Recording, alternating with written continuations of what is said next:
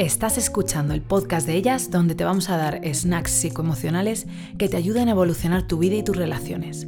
Soy Guada Sánchez y ayudo a mujeres a sacar su mayor potencial, curar sus heridas y elevar su vida. Y en este podcast te voy a hablar sin filtro. Hoy voy a hablar de narcisismo. El otro día hice un post que dio muchísimo, muchísimo que hablar y hay varios puntos súper importantes que creo que necesitan aclararse. Os voy a hablar de tres cosas que son claves a la hora de entender este tema. A partir de este post he tenido muchas conversaciones y he llegado a varias conclusiones que me encantaría que escucharais. Y creo que además son necesarias para tratar este tema con la complejidad que tiene. Lo primero que quiero que entiendas es que el narcisismo tiene un contexto. Es un trastorno mental y como trastorno mental se cultiva en un determinado contexto. Cuando hablamos de psicosis o de depresión o de ansiedad aguda, solemos tener muy claro que la persona que la sufre no la elige. No está ahí, se levanta un día y dice, venga, voy a estar en la mierda. Voy a pasar el resto de mi vida en una puta agonía. Pues no, tenemos muy claro que esa persona pues es víctima de la vida, de las circunstancias, de lo que de lo que le ha pasado, pero con otro tipo de condiciones mentales como el narcisismo y que por cierto es una manera de relacionarse con el mundo, el narcisismo, como alguien que tiene una depresión o tiene una ansiedad. Una manera de relacionarse con el mundo que esa persona ha desarrollado, ha desarrollado un tipo de estrategias dadas unas circunstancias para tirar hacia adelante. Y esas estrategias pueden ser X o Y y en el caso del narcisismo son X. Pero parece que es como si el narcisista lo ha elegido, o sea, ha elegido ser así, que todo lo hace intencionalmente, con plena conciencia y mm, parece que incluso con disfrute. Y esa es una sensación general sobre este trastorno mental. Parece que el narcisista se ha levantado también por la mañana y ha dicho, voy a relacionarme de una manera hipertóxica con todo lo que me rodea, voy a tener una manera de relacionarme con el mundo que es absolutamente dañina hacia mí y hacia todos, no confiar en nadie, no sentirme querido y vivir en una lucha diaria. Y esto es una cuestión que se da mucho también en contextos de psicópatas, incluso a nivel legal y judicial, ¿no? ¿Está siendo esta persona consciente de lo que está haciendo? tiene que estar en una institución mental o mató conscientemente. Y un poco en el caso del narcisismo es, ¿es esta persona consciente de lo que está haciendo? Él es, es víctima de su propia vida, es verdugo, es ambas a la vez. En el momento que el trastorno mental tiene dentro de su lista de comportamientos, digamos, comportamientos abusivos o dañinos, parece que directamente hay que sacarlo a la plaza y tirarle piedras. Yo no digo que a esa persona hay que ponerle un pedestal tampoco, pero sí tratar el tema con la complejidad que tiene, con la complejidad que tiene la mente. Y la mente no es buena y mala. Eso es lo que nos ha dicho la religión toda la vida. Y yo ya mm, no me lo trago. Es una visión muy simplista y la mente es una cosa muy compleja que a día de hoy ni siquiera entendemos de manera profunda. Entonces, coger y reducir, simplificar un tema hiper complejo a bien o mal, buenos o malos, considero que es una manera de ver el tema, una visión incompleta e inmadura. Antes de continuar, y otra cosa que parece que también hay que recordar muchísimo cuando generalizamos, es que obviamente cada caso es único. Cuando estamos generalizando, sobre todo en psicología, intentando hacer modelos para entender la mente, siempre va a haber casos que se quedan fuera de, de ese modelo. Cada caso humano es único. No hay nadie, nadie, nadie en el mundo con tu perfil que nació el día que tú, que tiene el color de pelo que tú tienes, que tiene los hermanos y hermanas que tú tienes y que ha vivido la vida como tú la has vivido. Nadie. Aunque veas estilo evitativo, apego tal, apego cual, tu caso siempre es único. En el caso de los narcisistas, igual. En cualquier caso y en cualquier modelo que intenta entender el mundo interno. Así que aclarando esto máximamente, aunque estemos hablando de una manera general, siempre, siempre, siempre, cada caso es único. Si a ti no te resuena esto, si tú has tenido otra experiencia, es normal, porque nunca va a venir estas definiciones como, como guante a la mano para nadie. Bueno, dicho esto, hay dos contextos generales en los que se puede cultivar una personalidad narcisista. Uno es en una casa donde le hicieron creer al niño que él era o ella muy especial y única y maravilloso. Lo cual esto suena genial, pero si no se le enseña a la vez al niño aterrizar si no se le enseñan habilidades emocionales, si no se le enseñan capacidades comunicativas, si no se le enseñan conectarse con otros. Y solo se le manda ese mensaje de que eres estupendo, eres maravilloso, eres único y todo gira en torno a ti, pues el niño se lo cree. El otro día estaba viendo una foto de la Kim Kardashian y su hija y digo, uy, pues estas chiquillas pueden salir narcisistas perfectamente y puede ser posiblemente que la madre ya lo sea, porque llega su cumpleaños y le ponen un castillo en su casa y las hacen sentirse absolutamente su únicas, están en el punto de mira del mundo entero y esas niñas, si no tienen un soporte emocional, que puede ser que la Kim se lo ponga, ¿eh? que tenga cinco psicólogas y que tenga las chiquillas esas vayan a ser unas máquinas emocionales, puede ser, no tengo ni puta idea, pero si no no lo fuese, ahí yo veo ingredientes para posibles personalidades narcisistas. Esa niña, si llega con 17 años y es narcisista, te puedo asegurar que no ha elegido ser así, que no ha elegido su contexto y que va a tener problemas relacionales que van a acabar haciéndole sufrir mucho y que hasta que no tome conciencia, que a veces no es tan fácil y lleva su tiempo, pues no cambiará eso. En caso de que lo sean, ¿eh? que estoy diciendo también que la Kim Kardashian puede tener a dos budas ahí y no lo sepamos y no lo parezca.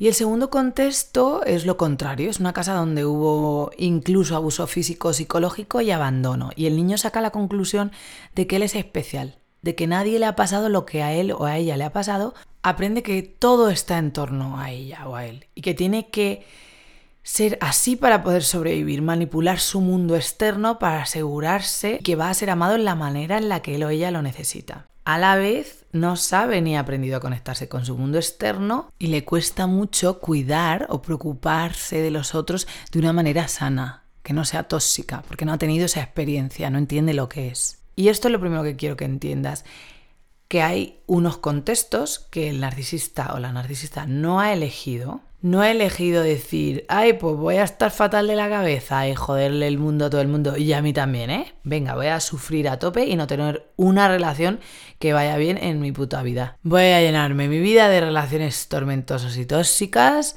y esto lo decido hoy conscientemente, ¿vale? Eso no es así. Yo he tenido narcisistas en la consulta y sufren un huevo. Sufren un huevo como sufre gente con otras condiciones mentales les cuesta muchísimo tomar conciencia, dudan de sí mismos. Y yo no puedo coger cuando entren por la puerta y decirles, ah, pues mira, tú no mereces mi ayuda, eh, sal de aquí y te voy a llevar a la plaza que te quemen todos los que han posteado en el post de narcisista de esta semana. Porque ha pasado, ¿eh? O sea, ha habido parte de los comentarios siempre que sale este tema es de que no hay que entenderlos, no hay que ponerlos de víctimas y vamos, caza de brujas. Y eso es precisamente el segundo punto del que te quiero hablar. Y es que cuando hicimos este post, pues tuvimos a gente que respondía eh, de manera súper agresiva, como si no hubiera que entender para nada, eh, ni siquiera darles una oportunidad para ser entendidos. Decían a esta gente son unos abusivos, maltratadores y no hay que entenderlos. Y parte de la función del post es que entendierais la enfermedad, como acabo de hacer en el punto anterior, que entendierais el contexto, ayudaros a empatizar. Y eso hay gente que se lo toma como un ataque. En plan, yo no quiero empatizar con el abusador. Y creo que aquí hay una creencia limitante que es que empatizar es igual a minimizar el dolor de la abusada o abusado. Y no tiene nada que ver. De hecho, en un estudio y un proyecto súper interesante que tiene un autor en Estados Unidos que trabaja con mujeres y, y, el perdón, mujeres cuyos hijos fueron asesinados por una persona random, o sea, que no saben ni quién es. Y él trabaja con ellas en el proceso de perdón, un perdón que nunca va para el otro. Ellas no tienen ni, conexión con la otra persona, están en la cárcel en la mayoría de las ocasiones. Es un perdón que va para ellas para quitarse peso de encima, para poder tirar hacia adelante. El perdón tiene que ver más contigo que con la otra persona. El perdón tiene que ver más con quitarte a ti peso de los hombros que con reducir o quitar peso de lo que ha hecho la otra persona. Ese peso es el mismo. Y esto, precisamente lo que queremos conseguir con esos posts, es que con el proceso de entender, ayudar a la gente a sanar. Y tienes una idea muy equivocada si lo que crees es que entender a la otra persona minimiza el dolor que te ha hecho. No, no, no. Entender a la otra persona te ayuda a quitarte ese peso. Y además yo lo veo una responsabilidad como psicóloga. Coño, es que es mi trabajo. Yo tengo que entender la mente que tengo enfrente. Y es uno de los aspectos terapéuticos que tiene ser psicóloga. Y es que mi trabajo es entender la mente que tengo enfrente. Y esa visión de la vida me ayuda muchísimo a navegarla. Y con estos pequeños posts os quiero compartir esa habilidad. De nuevo, el entender no tiene nada que ver con el sufrimiento de la víctima, no minimiza lo que ha sufrido o no le quita importancia a las emociones de la víctima para nada, tienen que ser validadas siempre y hay que darles un espacio a esas emociones, pero sí lo que se hace es facilitar el proceso de perdón y de aceptación. Así que voy a aprovechar para decírtelo ahora también, que si estás en mi Instagram para hacer caza de brujas, te invito felizmente a que te salgas. El tercer punto que quiero hablar es que otro de los objetivos importantes de este post es el de que toméis responsabilidad. De nuevo, lo que hace esa caza de brujas es puntuar hacia afuera, es gritarle al otro y decirle tú, tú y tú, y tú has hecho esto y tú has hecho el otro y me has hecho esto a mí. Esto nunca ayuda en el proceso de sanación interna. De hecho, es uno de los pensamientos que es caldo de cultivo para la ansiedad y para la depresión. Y es culpar al otro, poner la atención en lo que ha hecho el otro. Y mira, tomar responsabilidad es lo único que te queda. Es lo único sobre lo que tú tienes agencia. Tú no tienes agencia en el mundo del otro. Tú no puedes cambiar el otro. Y te lo digo porque trabajo en el business de cambiar a los demás. Si fuera tan fácil como decirte, eh, tienes que aumentar tu autoestima, y tú dijeses, oh, es verdad, y ya está, y lo aumentas, pues oye, ojalá, ¿eh? Qué maravilla. Sería tan fácil, pero no, no se puede. Así que por mucho que tú quieras cambiar a tu pareja, por mucho que tú quieras cambiar a tu jefe, a tus hijos, esa responsabilidad es de sí mismos, no tuya. La responsabilidad de tu pareja narcisista o de tu ex narcisista era cambiarse a sí mismo, pero la tuya es poner límites, la tuya es trabajar en tu autoestima, la tuya es conocerte, conocer tus heridas emocionales y trabajar en ti. Yo entiendo que cuando estamos enamoradas o cuando estás enamorada es muy difícil ver, pero al final, en nuestra responsabilidad, y yo lo veo un gran desafío, y es que cuando tenemos enchoche, cuando tenemos esa química, hay a veces que es nuestra vagina la que está al mando del coche y toma decisiones por nosotras.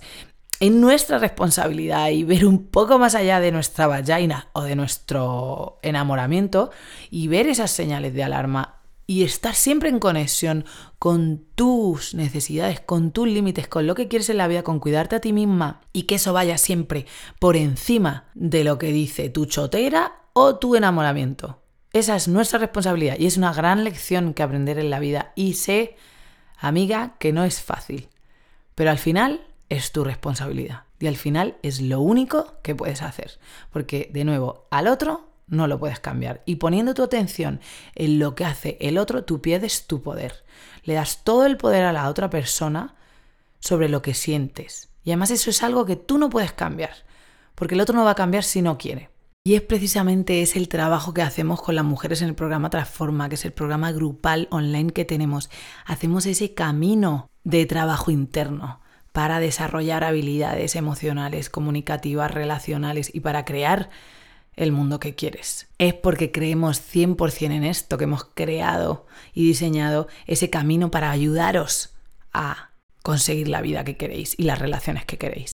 Así que tengas una pareja narcisista o un ex, o seas tú la narcisista, lo único que está en tu mano es trabajar en ti, cambiar el foco de atención de fuera hacia adentro y empezar a tomar responsabilidad y empezar a trabajar en ti y empezar a tomar ese camino hacia la sanación, ese camino hacia ser dueña de tu vida, hacia recuperar tu poder y ser tú el agente de tu felicidad. Así que un poquito de resumen, tres puntos.